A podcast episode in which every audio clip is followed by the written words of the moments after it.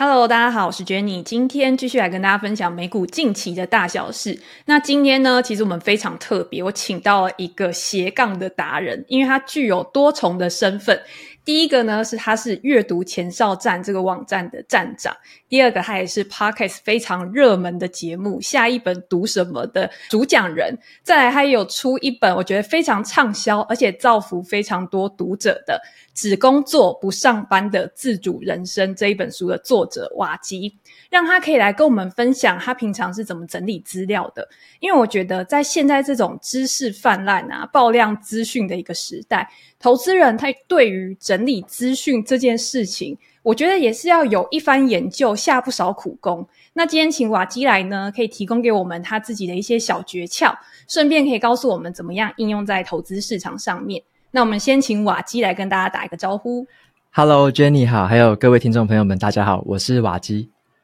好，那我想要先请瓦基介绍一下自己，因为我觉得就像我刚刚讲的，你是斜杠达人嘛。一开始呢，我看到你的时候，其实也是从网站开始。但是我自从读了你的书之后呢，我发现我有更认识你一点。因为你有说你在三十岁以前，其实你是一个没有很爱读书的人，或者是你今天忙于工作，已经做到主管职了，是怎么样毅然决然的离开工作岗位，然后让说书，就是分享书这件事情，变成是你的职业？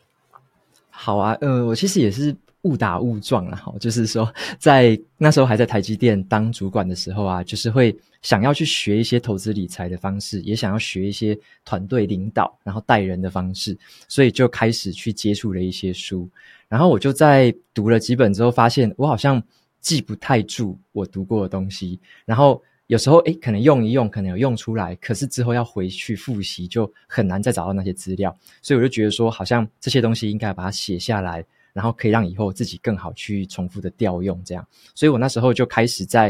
把我读过的每一本书，陆续的一本一本的就开始去记录下来。然后我就想说，我写了很多很多的那种电子的笔记嘛，就是我会在数位的笔记软体去打字，然后去写笔记。我就想说，我写了这么多的档案。为什么不把它分享出来？如果只有我自己看的话，好像有点可惜。我就想要说，把它写一写就分享出来，所以就在部落格开始去分享这些读书心得的文章。然后就读着读着，每个主题我就很有兴趣，就可能是原本的投资跟管理，然后就渐渐的读到一些可能是个人成长跟可能探索人生意义，或者是有一些好玩的自传跟小说，我就开始在读。那就随着我就一直分享，一直分享。然后就开始有很多人开始在追踪，可能是脸书或者是追踪我的部落格。那后来就开始想说，把文字的形态再转成 Podcast 的声音的方式，用说书的方法再跟大家分享。所以后来我又做了 Podcast 频道，叫下一本读什么。那就做着做着发现，诶，这个斜杠在做的事情，原本是下班的时候在做的事情，就越做好像越有模有样。然后我就想说，把它弄成一个有商业模式可以运作的一种自媒体的一种经营方式吧。然后就去把它变成了一个。可以让我有点像是从原本的跑道转换到另外一个自媒体的跑道，所以就在大概两三年前，我就跳出台积电，然后就全职的投入我现在在做的说书的这件事情。对，所以就是有一点像从斜杠，然后误打误撞，然后发现了有另外一个跑道可以走，然后就开始在这边就继续投入心力，然后现在就转换了一个跑道，变成现在的身份。诶，所以我觉得听你这个历程还蛮有趣的，就是你在一开始的时候，其实也是像现在一般的读者，很多人会觉得说，诶，我今天如果我想要看书的话，我就是大量阅读；如果我想要做笔记的话，我就是把我看到的重点全部都写下来。但是慢慢的你会发现说，这个笔记的量越积越多，可是它是一个很零散的资讯，你真的要回去再找的时候呢，没有办法很好的去找到。然后你就自己再从其他的书籍里面去找到一些整理资讯的方法，把它变成一套系统，是这样子吗？没错，就是我那时候在开始在学着怎么阅读的时候，我一开始的阅读速度很慢，然后我也不知道什么叫做做笔记，我原本的印象都停留在以前考试啊，考分数，然后要死背填鸭式的那种感觉。嗯。那后来我就试着去找了很多。怎么样去阅读，怎么做笔记，甚至是怎么样去思考，怎么写作这方面的书，我看了一大堆。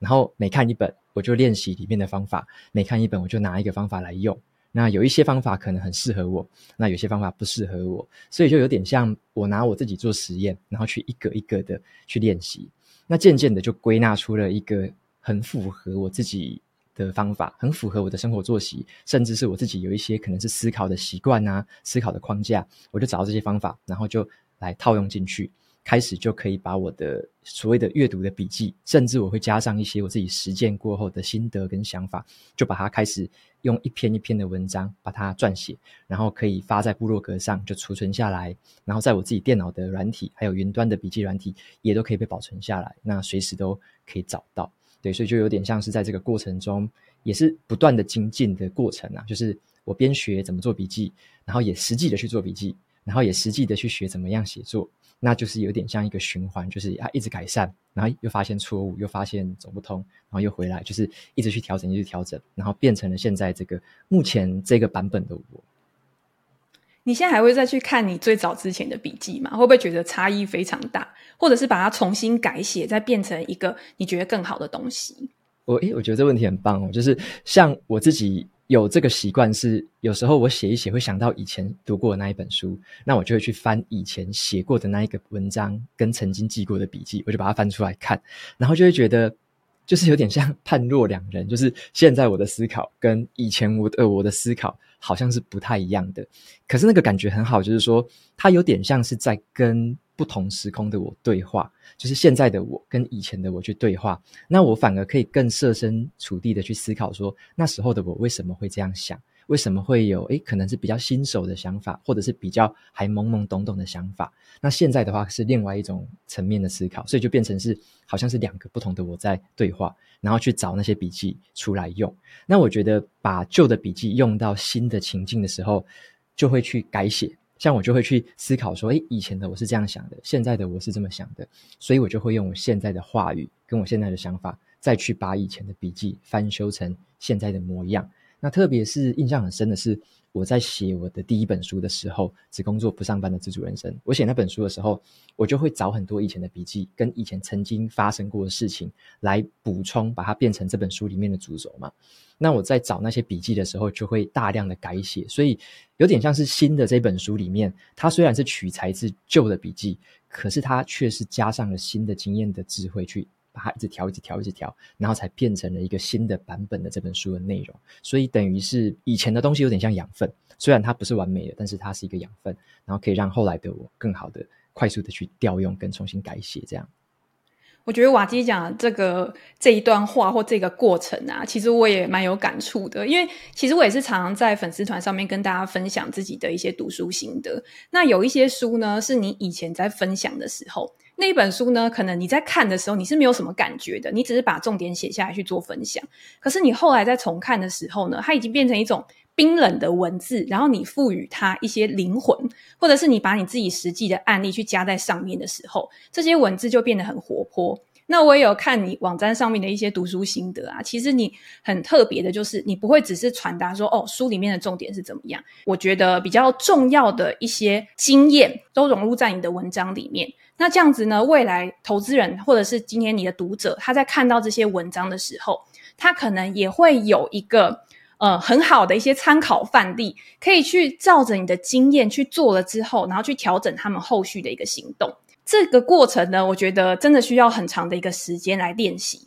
比如说，我今天从输入，我要怎么样转化到输出，其实不是一天两天就可以达成的嘛。我来把它分割一下，然后来请教你。第一个就是，我觉得大家都会有个迷思，是不是我只要大量的输入，我今天就会进步了？我只要买很多书来看，然后我把这些书全部都背到脑子里面。很多人都会追求说，我一年要读一百本书，这种数字的一个迷思，你同意吗？或者是你觉得有什么更好的方式可以去做阅读这件事情？OK。我觉得我们就从 Jenny 这个问题来回答哈，就是说我我直接回答，一年读一百本书，我是同意或不同意？好，那我的两、嗯、我的回答是这样子的，我既同意又不同意。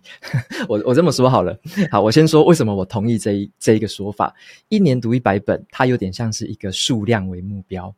那我会认为说，像我自己的经验来讲。我自己过去大概两三年的经验，就是每年是五十本，到现在是一百本，有点像慢慢的提升了。那我自己的经验是说，其实这个数量它其一开始是很重要的一环，尤其对一个可能刚开始接触阅读，或者说刚开始想要踏进一些学习，可能是学投资理财也好，学任何的专业领域也好，对于一开始踏进这个领域的人，这个数量我觉得是一个，我们可以把它当成是一个低标吧。就例如说，一年五十本，每周一本好了。这个低标是这样子，就是我们在看的书，因为一开始我们还很菜嘛，我们不知道说哪些书应该看很久，哪些书应该跳过。我们一开始还没有这样的意识，所以一开始我们会先从一个数量来做目标设定。我先让我自己每周可以去读一本书，每周一个，每周一个，持续的、持续的这样读。那有点像是在这个数量的。我们在阅读的前进的过程当中，我们才会渐渐的去培养出自己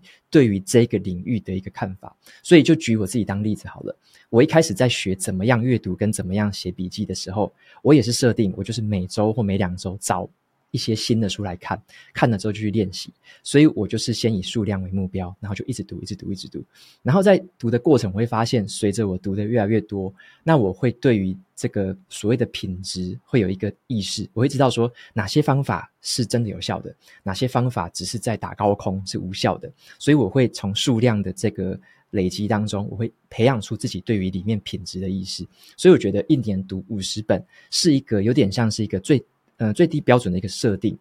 无论你是设定几本，就是一个低标准的设定，那让自己走在这一个。每每多久一本的路上，那你就可以从这个当中先去建立起一个阅读的习惯，至少是一个可以持续不会中断的习惯。那在这个习惯当中，你可能会再体会到别的东西。所以这个是我很同意先设定数量为目标，尤其是对于一开始在执行可能阅读习惯的人，要学习某个领域的人，我觉得是很重要。那第二个，为什么我刚刚说我又不同意？意思是说，像 Jenny 刚刚说的很好。很多人可能会觉得，我们好像要输入很多东西，我们可能要看很多东西，是不是等于我一年看五十本就会有巨大的进步？好，那我自己的答案是，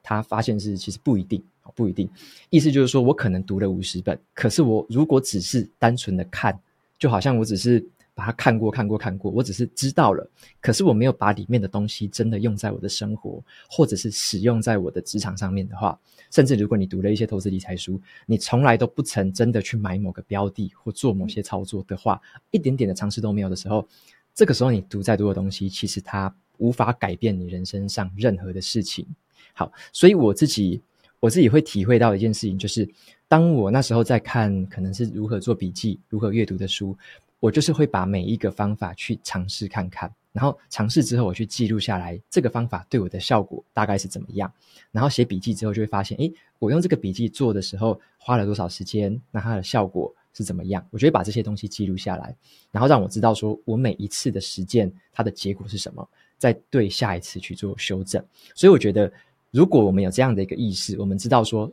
读完东西之后，重点是采取行动跟实践。那我们就不一定会拘泥在某一个数量，例如说一年一定要五十本吗？那答案是不一定的。你有可能找到了可能两三本超级经典的著作，例如说我那时候在读有一本叫做《如何阅读一本书》，那个就很经典，里面非常的扎实。那那一本书光是它的内容，可能就可以让你练习三个月。你可能三个月就练习那一本书的内容，一个一个的去练，就可以把那三个月。做得非常充实的，那在这个情况下，你就不用强迫自己说，好，我一定要继续，诶，每每多久就要读一本，然后一直囫囵囫囵吞枣这样子，反而变成说，你已经培养出那个意识，知道说，读了某些东西，你是要怎么用，用在哪里的时候，这个时候那个数量的这个设定就比较显得比较没有那么有这么大意义，所以那个时候你就可以去设定比较偏品质为导向的，就是你真的去练习，真的去使用，用在哪个地方，重点是使用之后的效果。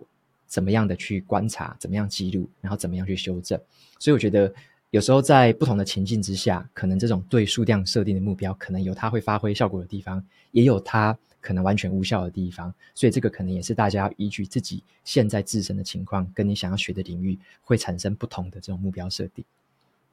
所以我觉得大家其实不用给自己压力那么大。一开始的时候，你一定可能花很多的时间在读一本书，但是，嗯、时间的累积或者是经验的累积之后，我觉得有一个是你读的越来越快啊，不一定是因为你一分钟可以看的字数越来越多了，有可能是因为这些东西呢，很多你在看同样的领域的时候，有一些东西是重复的，所以它已经刻画在你的脑海里面，已经变成你自己的东西了。那自然而然，你在阅读的速度上面就会变得越来越快。那我自己会觉得呢，今天你输入了多少东西，更重要的是你要怎么样去评估你输入的东西有没有为你创造更多的价值。其实是在于你可以输出多少。像瓦基非常厉害的就是，你每一个礼拜可能都会跟大家分享书籍。然后你用文章的方式，然后把你自己的经验去累积下来。我觉得这个就是持续不断的输出啊。我记得在你的书里面好像也有讲，除了这个可以带给大家额外的价值，比如说没有时间去看书的人，他可以透过你的文章去了解，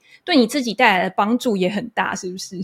没错，就是其实把我自己输入的东西转换成输出的这整段过程当中，我觉得。帮助最大的其实就是我自己本人，就是会帮到我自己。像是我之前在，嗯、我一开始在学投资理财的时候，我对那些术语，什么利率啊，什么这个风险啊，然后什么样，什么叫债券，什么叫基金，我都很不懂。可是我那时候就是开始试着去写笔记，我把我看到的一些术语。它的意思，它的定义，把它先写下来，然后看到了可能相关的一些文字，我就把它们把它结合起来，可能说，诶，利率会造成什么样的结果？然后可能什么样的情况下可能会让你产生损失？可能会有未实现或已实已实已实现的那种损失，我就会去思考说这些东西该怎么用我自己的话去把它写出来。所以在我练习着怎么样输出成一篇文章，输出成一个文字的时候，我其实会把一些。原本对我很抽象的事情，把它很具体的去写下来。然后我后来还养成一个习惯，是我在输出的时候会尽量的去举例子，就是用譬喻。好，例如说什么事情就好像是开车一样，哦，可能要朝着这个方向走，然后不要左右乱晃之类的，就会想说用一个譬喻去讲某些事情。那用一些可能是换句话说的方式，去把一个难的观念再讲成一个简单自己好懂的观念。那这个方式是其实帮我自己。理解了我正在学习的事情，而且我这么做的同时，也将我的文章会变得更好懂。对于读者来说，他会更容易用一些譬喻跟一些生活化的例子去理解我所谈论的那一些观念。所以，我觉得自己，呃，对自己而言，在练习这段转化过程，就是变成输出成文字的过程当中。真正能够帮助到的是我自己对于某一些专业知识持续的进步跟持续的学习，然后让我把这些知识变成越来越算是图像化或具象化，它变成跟我的生活跟我想得到的那些例子具有很高度的连接跟相关。那也可以让我在未来想到其他事情的时候，只要透过这个譬喻，我就可以快速的再回想回来说，哦，我现在要用的可能是某个观念。所以我觉得在嗯。我我们如果是停留在输入的部分的话，就会很可惜，因为我们所学到的就是从别人的观点或别人的视角所看到的世界，它还没有转换成我们自己的语言。那只有当我们试着用自己的话去重新的去诠释，去把它跟我们的生活可能连接一些譬喻啊，连接一些故事之后，你才会把这些东西变成是很跟自己真的是属于自己的东西，把知识内化成了自己的就是智慧这样子，嗯。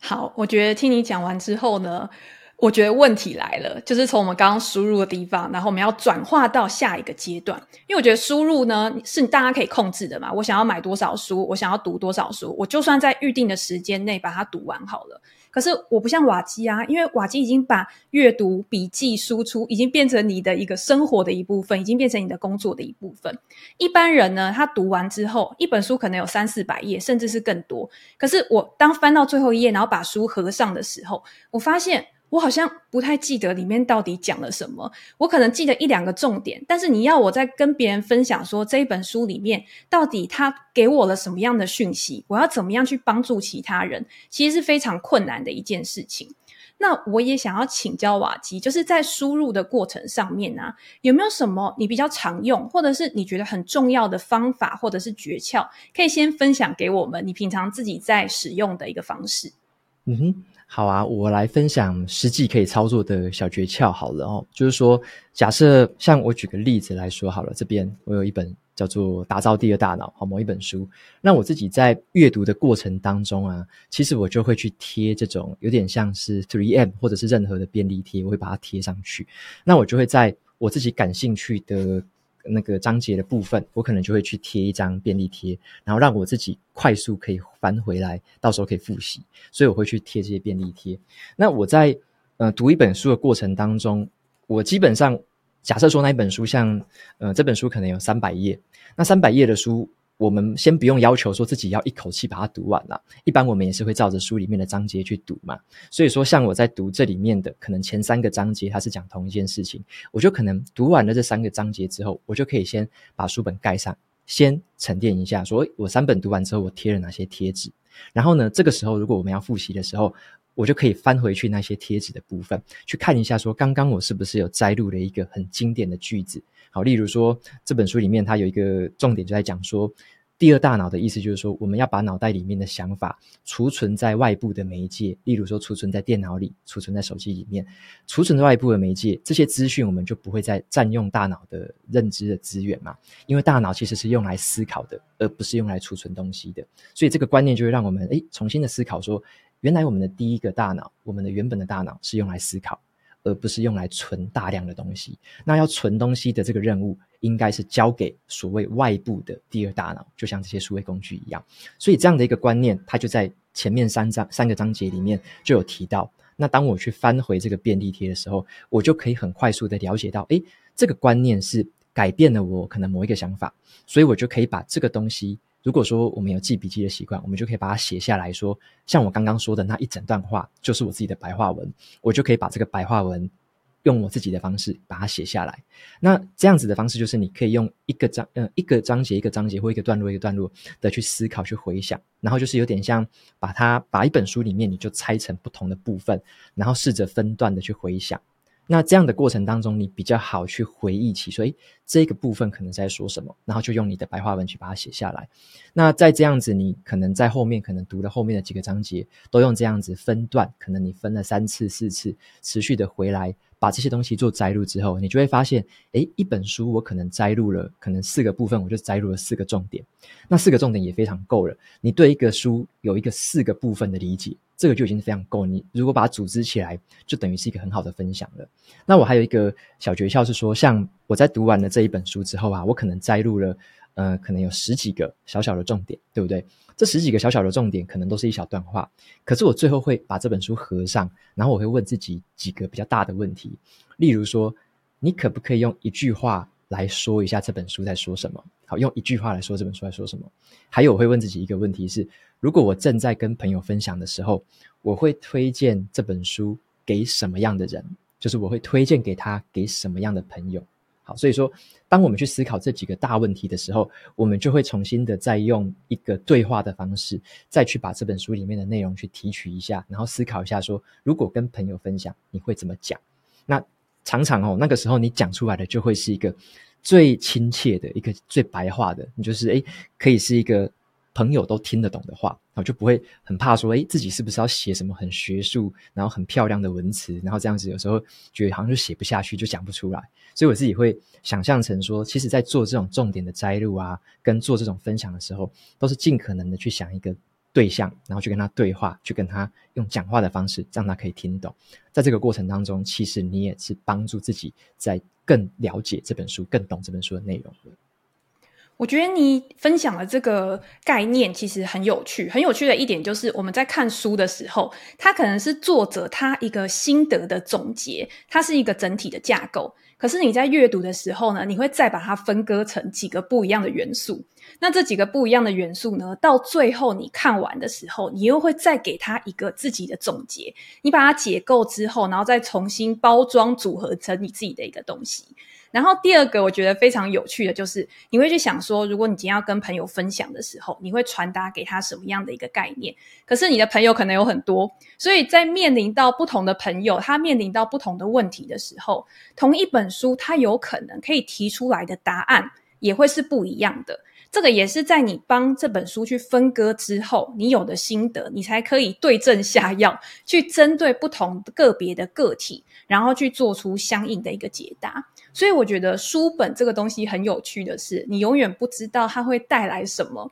它有可能会带来很多意外的一个惊喜。那也让我想到，你刚刚有提到打造第二大脑，然后你也有分享过很多的笔记法。那其中有一个呢，叫做卡片盒笔记法。我觉得这个也是最近大家非常关注的一种笔记法，因为它也是一个把零散的资讯，然后整合成你自己的一个系统。嗯，不知道你可不可以跟我们简单的分享一下卡片和笔记法这个方法，它是怎么样的去使用的？嗯哼，好啊，就是卡片和笔记法。这个方法好像在前一两年的时候，在台湾开始被听到，然后开始有书在谈这件事情。那在欧美大概是四到五年前啦。可是，在欧洲，其实，在德国那个时候很早就有社会学家，他们用这套方法在写学术的论文，在做学术的研究。那现在为什么我们会觉得这套方法很适合我们现代人再来使用、再来学习它呢？其实是这样子的哦，像我们都知道说。嗯，以前我自己有个坏习惯哦，以前我在写文章的时候，常常都是开一份空白的那个档案。像我以前用 Notion 这个软体，我就开一份空白的 Notion 档案，然后开始在空白的纸、空白的这个有点像荧幕上面开始去写笔记，开始去写作，要从无到有开始去写东西，会觉得哇，非常的痛苦。就是像举例来说，刚刚我们分享的这本书哦，我如果要去写笔记，要从无到有，就要。一字开始写，然后写到可能三四千字全部写完，我、哦、这个过程是非常非常痛苦，你可能觉得要花很多时间。可是现在卡片和笔记这套方法，它讲求的有点像是它把我们以前认为的写作啊，或者是笔记阅读之类，我们以前会觉得是分段或者是不同的事情，它把它其实打破了这个疆界，它把这些东西其实有点像是。嗯、有点像某个程度的融合在一起。我举例来说好了，卡片和笔记它有最基本的三种卡片形态。第一种叫做灵感笔记，那第二种就叫做那个文献笔记，第三种就叫做永久笔记。那这三个笔记的形态呢，它代表的是像灵感笔记的话，就有点像。今天我可能跟 Jenny 有这场对话，那我可能在对话过程中，我想到一个灵感，在对话之后我把它写下来，这是一个很粗糙的灵感，我把它写下来。或者我在洗澡的时候想到某个点子，我把它写下来，这个叫灵感笔记。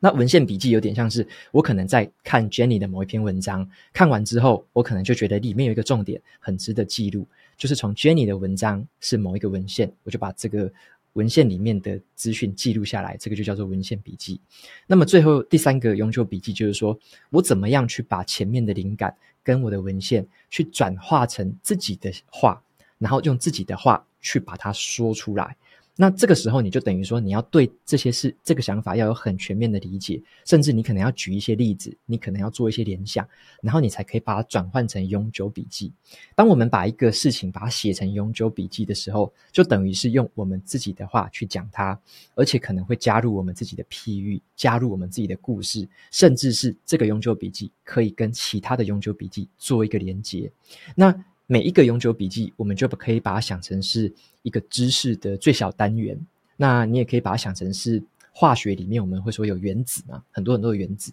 原子就是最小最小的一个组成。所以每一张卡片的笔记的这个永久笔记，它就是一个知识的最小单元。当我们可以把，例如说我刚刚也是举某一本书当例子，里面我贴了十几张的小标签，那每一张标签，我们如果都可以用一个卡片。用可能一百字到三百字的这个文字去把它写成一个永久笔记的时候，我们就等于把这本书里面的知识点拆成了可能十几个的知识点。那么我们这十几个的知识点，每一个都有它自己完整的论述、完整的故事，或者是完整的譬喻。那在这个时候呢，我们就等于是对于这个很庞大的知识体系有了更好的拆分，等于说我们在。嗯、从阅读到一路产出的过程当中，我们虽然好像是在写卡片笔记，但我们在做这件事情的同时，其实因为你写卡片笔记，就等于是你也在思考之后，你把它用自己的话说出来了嘛。所以有点像你在写卡片笔记的过程，你也同时在输出。当你写了越来越多张卡片，就等于你输出了越来越多的知识点。那在后续呢？假设你某一天想到了，有朋友问你说，呃，第二大脑到底是什么意思？那你就可以从以前你写过的那十几个小卡片里面，找几个是可以解释第二大脑的这个卡片，你就可以把它挑出来，组合起来，就可以用一个很完整、一个新的脉络去跟你的朋友说明：诶，到底什么叫第二大脑啊？为什么要有第二大脑？要如何打造第二大脑？所以你就可以用这个方式，把你的卡片当成是一个未来你也可以快速调用的一个小知识点。所以这个是我后来发现这套方法很适合我们现代人的一个原因，就是因为我们会喜欢，像现在很我们很喜欢看短片嘛，很喜欢看短影音。其实它的概念有一点像，就是会把知识拆成这个越来越小的元素。那小的元素其实后续是很好组合起来的。那虽然说短影音可能你看会很多不同主题在跳动嘛，可是如果是属于我们自己的知识体系的话，我们自己的这些知识的小卡片。一般来说，我就会把它整理成到相似的主题，所以我会在相似的主题里面找到很多彼此雷同、有相关的卡片。那之后的话，你就可以依照主题去寻找，很好的就可以重复使用。我觉得像你刚刚讲的卡片笔记法，其实跟我们以前知道的一些笔记法，我觉得差异还蛮大的。我想要先请教瓦基，就是说在转换的过程当中啊，会很难吗？需不需要嗯准备很多东西？然后你是在什么样的情况之下去做这个转变的？然后到现在，你觉得卡片和笔记法跟之前传统笔记带给你的一些优点或者是效益是什么？嗯，OK。嗯、这个也像 Jenny 刚刚一开始有问我说我的阅读过程嘛，像像我阅读过程一开始是学怎么做笔记，就学了好多种方法，像什么呃卡片和呃像什么那个康奈尔笔记法，或者是大家听过可能子弹笔记法，好，虽然这是不太相干，但是就是很多笔记法，然后这些笔记法还包含像是心智图啊，一些比较图像化的这些笔记方法，那我学了好多种。那我每一种也都去实际的去用用看，然后去了解说这个方法到底扮演什么样的角色。那我后来会渐渐的去理解之后去归纳，发现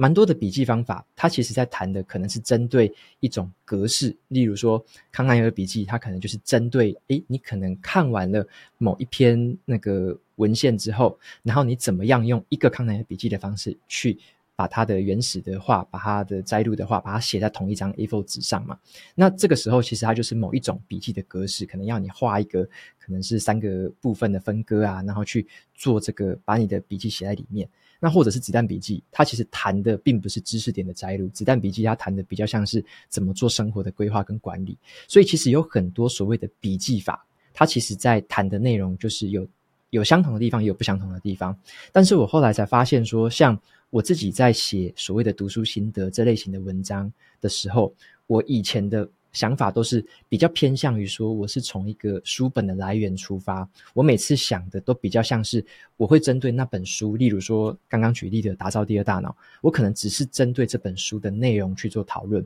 我的思想可能都一直是停留在这个书的那个大纲里面，可能跳脱不太出来。但是我后来试着去用卡片和笔记方法思考的时候，我才发现说，原来我以前会有点卡卡的，就是说以前我会卡在那一些一个一个来源嘛。但是我觉得必须要跳脱出来，所以我就试着用卡片和笔记法去拆解知识。我会发现说，当我把某一个来源的知识拆解成很多区块之后，很多张小卡片之后，我会发现其实这些小卡片，他们可能在谈论的都是。不太一样的主题，就是它的细节可能不太一样，但它可能可以被组合成那本书的主题。可是，当我们把它拆开来看成说，这些小卡片都是彼此不同的主题，彼此是谈更细节的不同东西的时候，我们又可以变成说，把它跟其他书本或其他来源的东西做一些连接跟相关联。例如说，我在看这个卡片和笔记，呃，在看那个打造第二大脑的书里面，我就会看到说，像有一个部分，他就提到说，那个。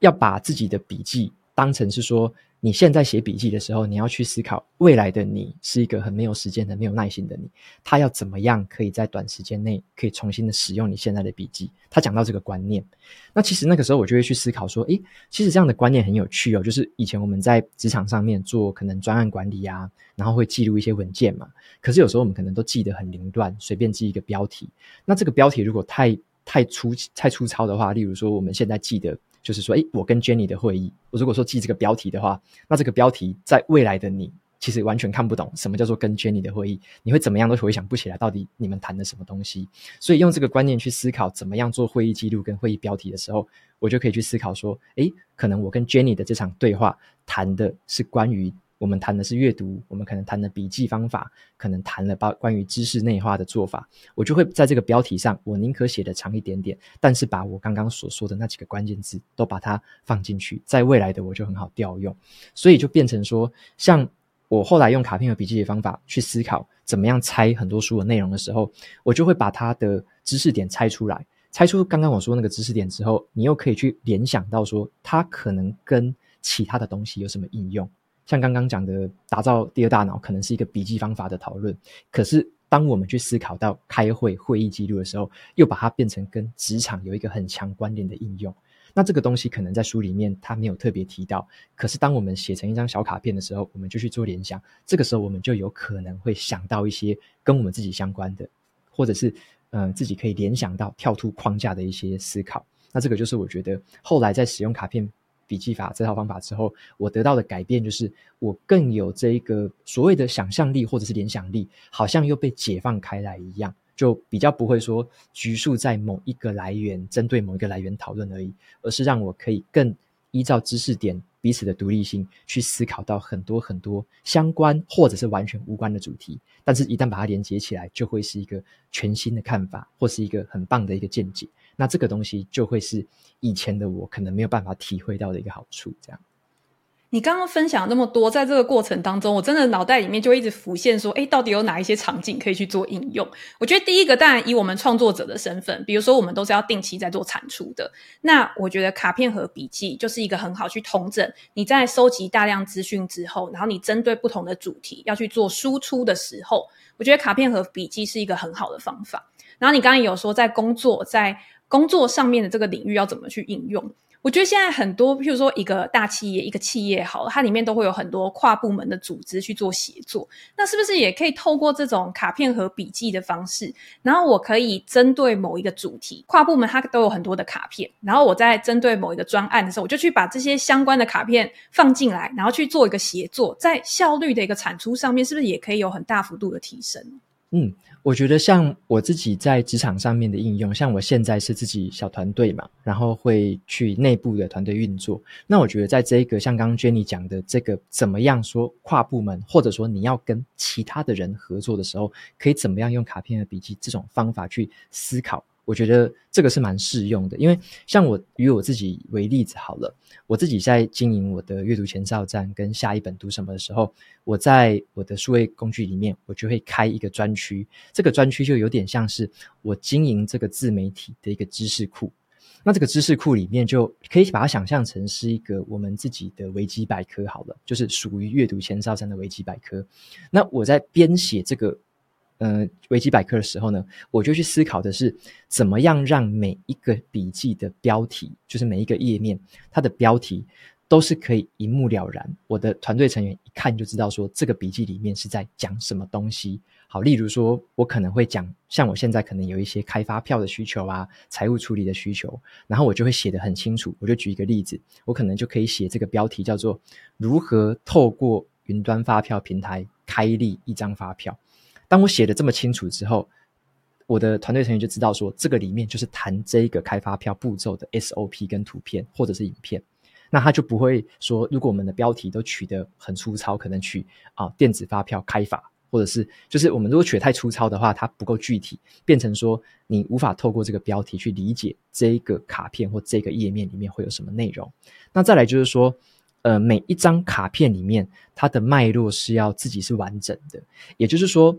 你要让人家可以单独看一个页面就看懂你要讲的事情的一个来龙去脉，就是你要有一个背景介绍，然后再说你的实例，最后可能做一个结论。举例子来说好了，像。刚刚所说的好，可能要告诉我的团队成员怎么样开立这个发票嘛？那我可能前面的前情提要，我就要在这个卡片里面，我就要写得很清楚，说，诶，请就是要到哪个平台，因为我们有说要到哪个平台开嘛，这个平台是哪里？那它的可能是它的账号啊，它的密码啊，它的资讯啊，它的一些基本的资讯会是什么？你要一开始在最上面就先写这个部分，然后在中间的部分，可能你就可以写步骤，就是诶一二三步该怎么做。那最后你可能要做一个结论，就是说开完之后可能要怎么样的去确认，可能怎么样结尾。所以当人家看到这一整个页面之后，他就可以直接掌握怎么样在某个云端平台怎么样开立发票。然后包含结尾的确认，都一次在一个页面里面讲得清清楚楚。那我自己在经营这样子的一个我自己自媒体的维基百科的时候，就会用这个原则去思考每一个卡片它的独立性，它是可以透过标题让人家看懂，进来之后它是完整脉络可以一次掌握。那这样子的情况之下，我就可以建立起一张又一张的卡片，然后这些卡片就可以。有点像，就自己就是一个最原子化的制成一个功能，然后它也是一个知识的最小单位，然后每一个每一个类型就把它这样子可以组合起来。那你可以想象成说，像很多很多卡片，很多很多这个页面组合起来之后，它就会变成，例如说财务管理的一个主题，或者是另外一个主题叫做内容发表的主题，甚至是可能有法务法律的主题，那就可以这样子的方法去把这些东西组织在一起，那让人又好阅读，又好重新的去。去调用。那甚至你以后要把它组合到其他的地方，这些元素也都是可以被人家直接引用过去的。然后这这个内部的连接就会变得更方便，而且就会变成是，呃，每个东西它好像就是被包装好，它可以是一个很好看懂、很好取用的一个知识的结构。所以这个是我会把卡片和笔记也应用在职场上面的一个很主要的一个用法。所以听完之后，我觉得卡片和笔记它的好处就是它可以无限的去扩展、延展到各个领域，然后也可以节省掉很多就是彼此之间沟通的时间。以前可能要一层又一层，然后每次都要重复问一次，但是因为你现在已经建立好这个资料库了，所以在未来有任何人有一样的问题的时候，你就直接告诉他说：“哦，那你就去参考卡片和笔记的可能哪一个部分。”那讲完了卡片和笔记的好处之后，因为我个人呢还没有使用卡片和笔记嘛，所以我也想要问一下我自己会担忧的点。我相信有一些人他想要用这个方法的时候，他可能也会想到，第一个就是卡片和笔记这个东西听起来啊，我是不是需要很多卡片，需要很多的盒子，很占地方，很占空位？现在有没有一些其他的工具，譬如说用数位的辅助啊，可以帮助我们更好的去做好这个笔记？第二个是我们刚刚讲它可以无限扩展嘛。但是有一个问题是，当这个资料库大到你已经不知道要怎么样去管理的时候，它会不会有一个上限的一个限制？真的就可以这样子无限扩充上去吗？嗯哼。OK，那我分别回答两个问题嘛。第一个是关于所谓的工具，我们会怎么样去用，才不会怕说卡片太多可能占空间。这个的确是一个以前来说的确是一个问题。在还没有电脑的时候，以前的那个学者他们就是真的用卡片盒，在房间的周遭放了一堆卡片盒，存了可能是上千张、上万张的卡片。那那个时候他们这样做，其实是很占空间的，很没有效率。那我们现在其实有电脑的辅助，包含一些数位笔记的辅助，那可以把我们的所谓的卡片笔记都是存成数位的格式。举例来说，最常听到的几个工具，可能有些人会听过 Notion，可能有些人会听过 Obsidian、Roam Research。那我自己在用的是 Hiptabase。这些数位工具的这些。有点像是数位笔记的这种软体工具，它的好处就是你可以开不同的页面嘛，每个页面你可以放很多的文字啊，放很多的数位资讯在里面，那它可能就只占少少的几个 KB、几个 Mega 的空间而已。那这个东西它其实就可以，你可以把它想象成几乎是无限制的知识量的储存。所以第一个我们在工具上的选用，我自己首选的一定是这种数位笔记的这种类型的工具。那在第二个，Jenny 有问到的是说，当这个资料库好像长得越来越大的时候，会不会失控？好，举例来说，像呃，之前我很欣赏的一个社会学家卢曼，他一生当中做过的九万多张的笔记，他的卡片有九万多张。那对我们现在会想说，哇，这个数量级好像很可怕。如果我也做了九万多张的数位卡片，我会不会完全就失去方向，不知道怎么样在茫茫的笔记大海中找到笔记？好，这个的确会是一个，如果我们没有特定的方法去管理的话，这的确会衍生成一个很大的问题。所以我自己的做法，其实包含我自己在管理或者说在寻找我的笔记，我所采用的就是一种像是那种索引式的标索引的方式，索引加上主题的方式。举例来说好了，像我自己的话，会对于刚刚我提到的对于笔记的方法很有兴趣嘛，所以我有一个像我的。数位笔记里面有一个很大的一个大纲，就是我谈论笔记相关的一些那个卡片，全部都会被我整理在这个卡片，呃，关关于笔记的这个大纲里面。所以我只要谈到任何有关于笔记的方法，无论是哪个方法，我就可以去找到里面我曾经谈论过的，像是我说的子弹笔记。呃，康奈尔笔记或者是卡片和笔记，任何的方法我都会有属于它的一个目录式的一个结构，我就可以把这些东西依据这个索引里面，按照目录的这个分层别类去把它放进去，那去做一个连接。所以就有点像是在我未来要写的每一个新的卡片，我都会去思考一下，这个卡片会跟以前我写过的哪一个索引有关系，我就会开启那张索引卡，然后进去那里面，试着去找那个里面的目录哪一个地方是可以安插这张卡片进去的，所以我我自己就会有呃，算是像现在可能接近一百张了，接近一百张的这种索引卡片。那这些卡片里面每一个都是针对某个主题的探讨，针对某个主题有脉络、有目录式的这样子的一个整理。所以在我新接触的任何知识，就会先用这个目录去筛选一下，它可能可以属于哪个地方，可能可以跟谁做连接，而且这种连接也不仅不仅限于一个索引，你有可能写了一张卡片，它可能跟你的其他两三个索引都有关系，那我就只要同时可以把它操作，把它撰写跟编辑进去就可以了。所以对我来说，尽管我现在累积的卡片，像我自己个人大概是写了三千多张的卡片，那这三千多张的卡片。它其实就是存在于我自己的这个索引，算是你可以想象成是一个知识树吧。我的树里面有很多的小果实，那它们这三千多张就很像很多的小果实，然后存在这个树里面。它可能会分属在不同的枝叶上面、不同的枝干上面。可是我有信心的就是，因为我自己的习惯就是，我每写一个新的卡片，我就会去把它。长到某一个枝干上面去，所以我自己可以很有信心的是，那些东西不会不见，它一定是属于某一个枝干。那我之后要找的话，我只要沿着那个枝干，就是从可能可以从上到下把它找下找到，或者是由下到上，可能从其他的笔记找再找相关的连接，我也可以找得到它。所以我就比较不用担心说我会不会未来遗失它，或者说会不会那一个东西变成了一个孤岛。只要我们有一个正确的操作卡片笔记的习惯的话，这些东西就有点像，它就会持续的在你那个知识树上持续的开花结果。那当你要用的时候，你就去找到那个果实，可以取下来用。好，那这就是我自己所对于这个资料会不会变太多的一个我自己的经验跟看法。哦，所以你刚刚其实有解答我另外一个问题，就是如果今天我觉得我有一则笔记，但是它对应到的很多不同的主题的话，我也可以透过索引把这个卡片去归类到很多不一样的主题索引上面吗？嗯，是的，是的。像我举一个刚刚讲讲过的例子，我们用这个范例再来说明一次好，就是说，像我刚刚提到的是打造第二大脑，书里面有一个观念是，你的笔记方法。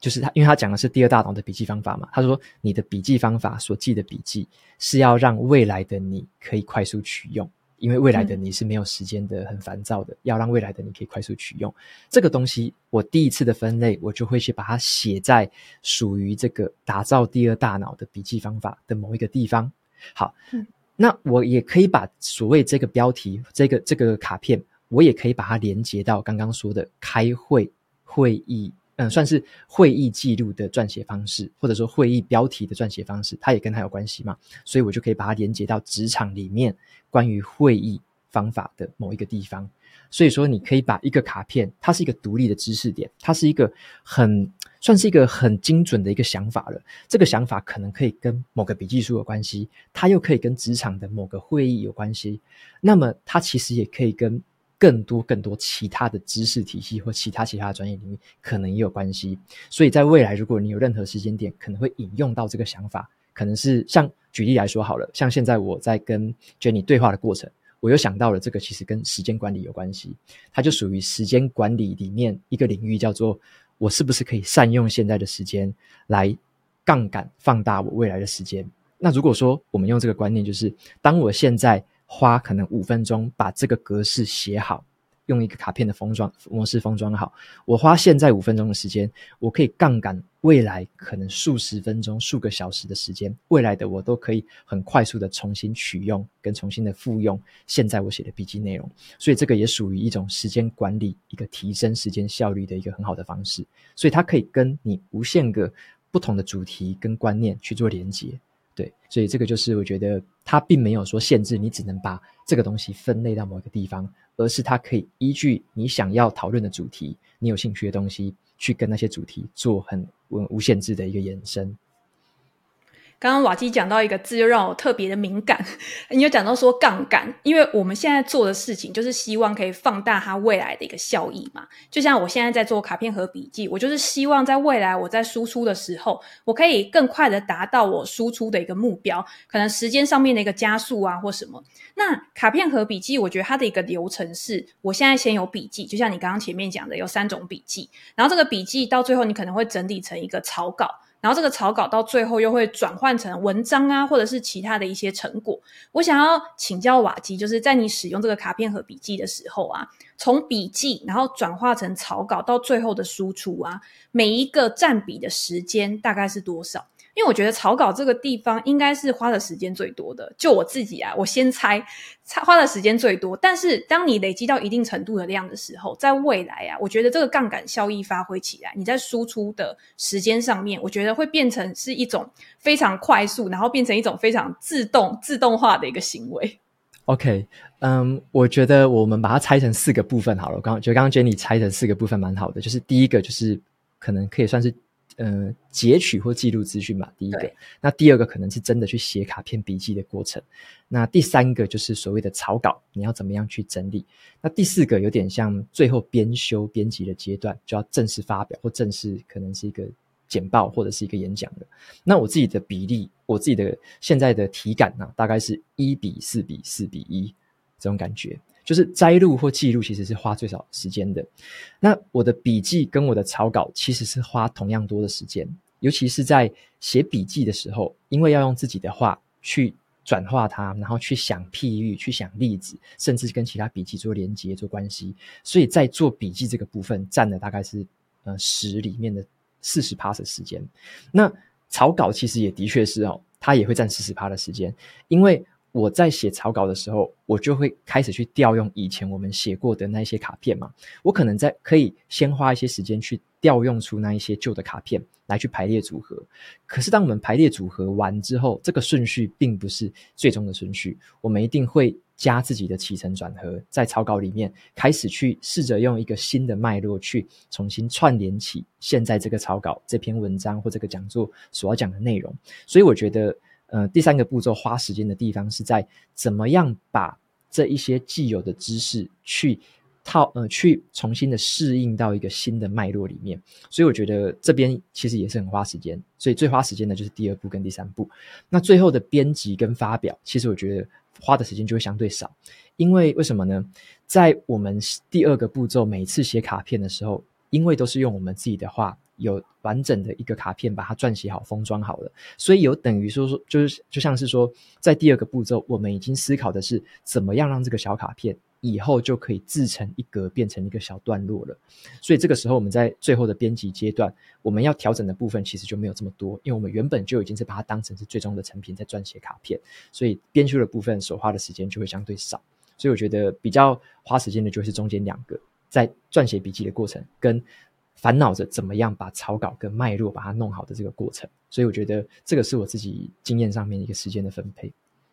OK，我听完你的分享之后，我就来现学现卖一下，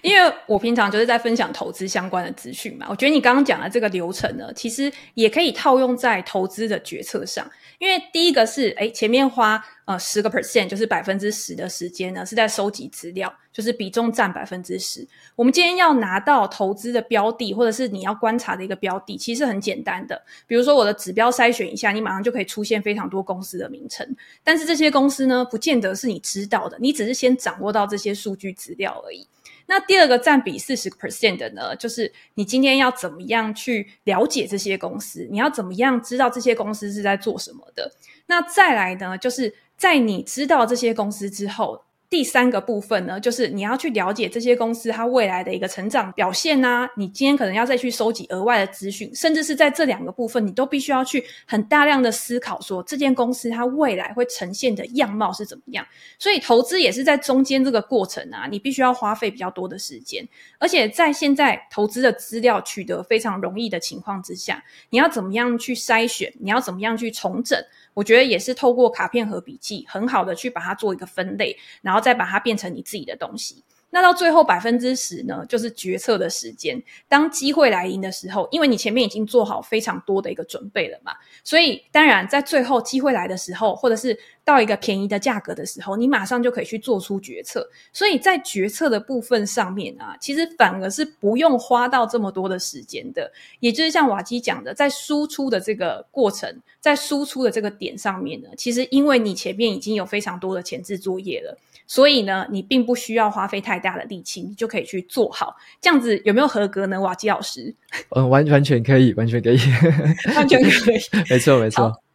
那我觉得除了投资以外，你可不可以再举一两个，就是你自己认为卡片和笔记很适合用的领域？其实我们刚刚已经讲了非常多了，在工作上面也可以用，在创作者上面也可以用，在投资上面也可以用。你可以再帮我们举一两个例子吗？好啊，好啊，我举一个我自己也常用的例子，像，呃，我自己是一个教学者，就是我常常以前会教线上课程嘛，跟开很多讲座啊，或者是现在会到可能各县市去演讲。也是讲一些关于可能是阅读的主题啊，可能是人生故事、决策方面的主题。这个讲座的教学者身份也很适用卡片和笔记。我举个很实际的例子哦，像我最近自从我使用卡片和笔记之后，我的讲座就变成了是一种卡片的排列组合的一个游戏而已。好，什么意思呢？像我常常去很多地方讲，可能讲怎么阅读，可能讲怎么做笔记。那也有地方请我去讲说怎么样去写出一篇文章。当我到这些场合要去演讲的时候，我必须准备我所谓的演讲稿，甚至是很多人可能要做成投影片，比较精美的投影片之类的。那怎么样去整理这个内容呢？我当然不可能每一次都重新的去去撰写嘛，所以我自己就可以去我。曾经写过的那一些卡片和笔记的索引里面，找相关主题的东西，里面就有密密麻麻的，可能有上十、上数十个，甚至上百个相关领域的这个卡片笔记。每个卡片就代表一个封装好的一个想法。所以，当我身为一个教学者，我要去讲一个主题的时候，我就可以很快速的去分类出，好，我可能今天要讲，嗯、所谓的阅读方法，我可能就要讲为什么要阅读。好，那我就可以去我的卡片里面找。我谈论过关于阅读的意义，关于阅读对我的意思，关于为什么要阅读这方面的讨论。好，那可能第二个我会谈的是阅读的实际的技巧。那我就会去找说怎么样阅读纸本书，怎么样阅读电子书，怎么样阅读有声书。这些东西我曾经都写过，每个每个的卡片我都可以找出来放。那最后一个可能是谈说，诶，阅读了之后该怎么样的复习。那我也会去找以前关于复习的一些卡片。马上呢，可以把它找出来，那这样子就可以很快速的把我的可能要做的一个讲座，那这场教学里面的这个大纲就可以列出来，而且大纲每一个大纲的项目都可以连接到很多很多张的卡片，那每一张卡片里面又是一个很具体的一个完整的故事嘛，可能里面有故事、有范例、有譬喻，我就等于说。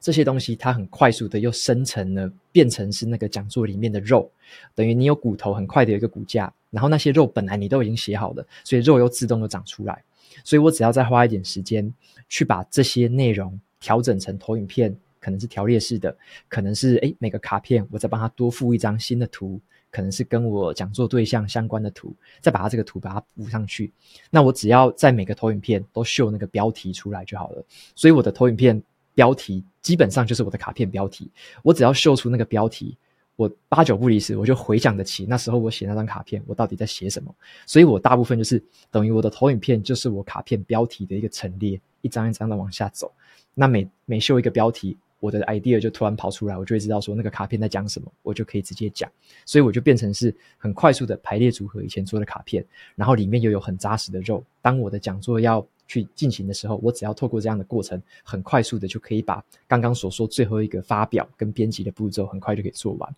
所以对我来说，以我身为教学者的经验，要准备讲座要备课，其实这个方法就帮我节省大量的时间，而且可以让我去快速的适应不同的主题。只要这个主题是我曾经研究过的，那这个主题就可以很快速的用。对，那当然啦，可能有些人会问说，如果是你没有研究过的主题，这个方法适不适用？那我就会说，当然不适用啊，因为你从你从来没有研究过这个主题，你就不会写任何卡片嘛。那要你去讲那个东西，当然你就不可能讲得出来，你就要从无到有，要重新的生出来。所以我这个方法是非常适合说，我们平常就已经有针对某些领域在研究。如果你要针对这些领域去做一个新的发表、新的教学、新的讲座，那这个东西它就可以很快速的让你有满满的弹药，可以直接现学，就是现取现用，很快很快就可以把它拿出来。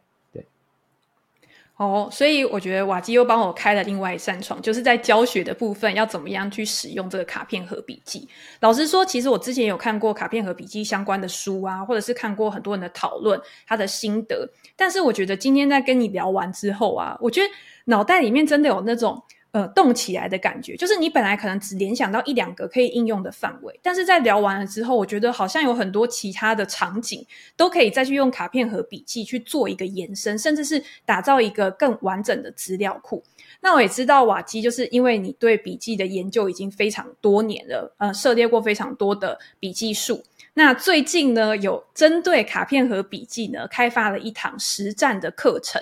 那我自己其实也还蛮期待的。我那时候看到介绍的时候呢，觉得我就是想要这种把理论然后变成实际案例的课程，才可以让我从书里面的文字冷冰冰的，然后硬邦邦的东西，然后变成是我真的可以实际拿起来用的工具。可不可以先请你跟我们介绍一下，就是你这堂课程的最大的三个特色？好啊，嗯，我这本这堂课程其实有一个最主要的目的，就是让。更多的人原本可能对卡片和笔记有兴趣，或曾经用过但失败的人，让这些朋友们能够上完这堂课，完完全全的知道该怎么使用卡片和笔记这个方法。所以我觉得特色最大的三个特色这样子好了。呃，第一个特色是说，我会嗯，像原本可能大家听过卡片和笔记这个方法，都是停留在理论的架构啦。那我的话，我会在课程里面很明确的教大家。怎么样从无到有去写一张卡片？那这个卡片的格式或者它里面的一些精神，该怎么样去遵守？或者说该怎么样有一些呃大方向可以让大家参考？例如说你怎么样写标题？你怎么样写开场？中间该放什么？结尾该怎么做连接？这个一张卡片从无到有的架构，我希望这堂课里面可以帮大家了解这个步骤，能够先做出一张就是属于自己的卡片。那当然，你会有一就会有二，你就可以用同样的原则跟方法去制造很多很多新的这个卡片。好，所以这是第一个特色，就是很实际的一个这样的一个卡片的应用。那第二个特色是说，嗯，可能很多人会针对卡片和笔记方法，会觉得说它好像是只是一个笔记法而已。好，那我觉得我第二个想要帮大家破除的迷思就是说，其实这套方法呢，我在谈论的它更关于的是一个叫做知识管理的一个。概念好，就是说卡片的笔记法，它其实是某一种形式的知识管理。因为我们现在其实每个人都是知识工作者，包含刚刚我们所说的老师啊，我们像我们是创作者，甚至很多在职场，我以前在科技业工作，或者很多很多职场上的同仁，他们都是知识工作者。我们脑袋中其实在运用的。每天在沟通的，其实都是很多的知识。那我们怎么样去管理这些知识，是我们现在很重要的一个课题。所以我第这一堂课的第二个特色就是说，我其实会把这个知识管理跟卡片和笔记这套方法做一个很强度的一个连结，就会让大家了解说，其实卡片和笔记法在某个程度上就是知识工作者他很必备的一个工具。它除了用在这个知识的处理方面，它当然也可以被应用在工作上。因为工作跟知识是息息相关的，它当然也可以用在创作上，尤其是知识型的创作者更应该可以使用这个方法。那包含老师嘛，或者是做学术研究的，包含学生啊或学者，本身就是在处理知识的领域，所以任何形式的知识工作者其实都会从这个呃卡片和笔记法受益。所以我自己在第二个特色就是说，我会针对这几种类型的算是目标的学员，会去做很详细的说明，该怎么样应用在这些领域上。那第三个特色就是说，嗯，我自己以前常常被问的就是说，瓦基你是用什么软体？你是用什么流程？你确切来说是怎么做的？那你是怎么管理的？你可能有没有资料夹？有没有分类？有没有主题？那第三个特色就是，我会教大家，或者说我会展示给大家看我自己操作的很具体的流程。好，就是说我怎么样可能从无到有去实现刚刚我说的，怎么样写一个卡片，这个卡片怎么跟主题连接，我怎么整理我的主题，怎么整理不同卡片的连接，怎么样去把它变成草稿，在草稿怎么去编修，所以我会用一个很完整的展示，尤其是用软体界面的展示，像我在课程里会用 Heptabase 加上 Readwise 这两个软体做整合，然后跟大家讲我怎么样把我从知识吸收的第一课。到后面持续处理到最后可以产出的那一刻，这个地方卡片和笔记在里面扮演什么角色？我怎么操作的？我会透过这个展示的流程来告诉大家，这整段操作该怎么样做，让大家有一个更好的有画面的一个这个可以学习，就是哦，原来是可以这样操作的。我其实也可以把这个原则应用在我自己的软体或我自己的工具上面。只要是这个原则差不多相仿的话，那我就有一个很好的这个路可以 follow。那我就可以知道，哎，瓦基怎么做的，那我可以怎么做？对，所以我这堂课里面会有这三个特色提供给大家。好，我了解。就是今天真的非常感谢瓦基来跟我们分享卡片和笔记，也是你研究多年的一个心得，让我们可以知道卡片和笔记的一个大架构跟应用的一个方向。那我相信在这堂课程里面呢，其实是让我们可以对于实战操作有更深一层的认识。我觉得最难的真的是开始，今天不管做任何事，甚至是做笔记。但是，当你坚持下去，你有一套呃很平滑的，就是很流畅的一个操作步骤的话，其实是帮助你可以坚持去做这件事情，享受成果最好的一个方法。那也在这堂课里面，我相信瓦奇也会告诉大家很多相关的资讯，然后你的工具要怎么样去使用，让你可以。嗯，在知识管理系统这个方面呢，有更大的一个增长。那目前这个课程呢，也是在超早鸟的一个集资的一个阶段，所以也会有最优惠的一个折扣。那也很感谢瓦基有提供给我们一个专属的折扣码。只要大家呢输入这个折扣码，可以再折两百元。那我会把相关的资讯连接放在资讯栏，那大家有兴趣的话都可以过去参考。那今天也真的再次感谢瓦基来跟我们分享你的知识管理系统，也希望之后还有机会可以再邀请瓦基来跟我们分享你在其他方面更多的一个研究成果。那我们今天就先跟大家分享到这边，那大家拜拜，拜。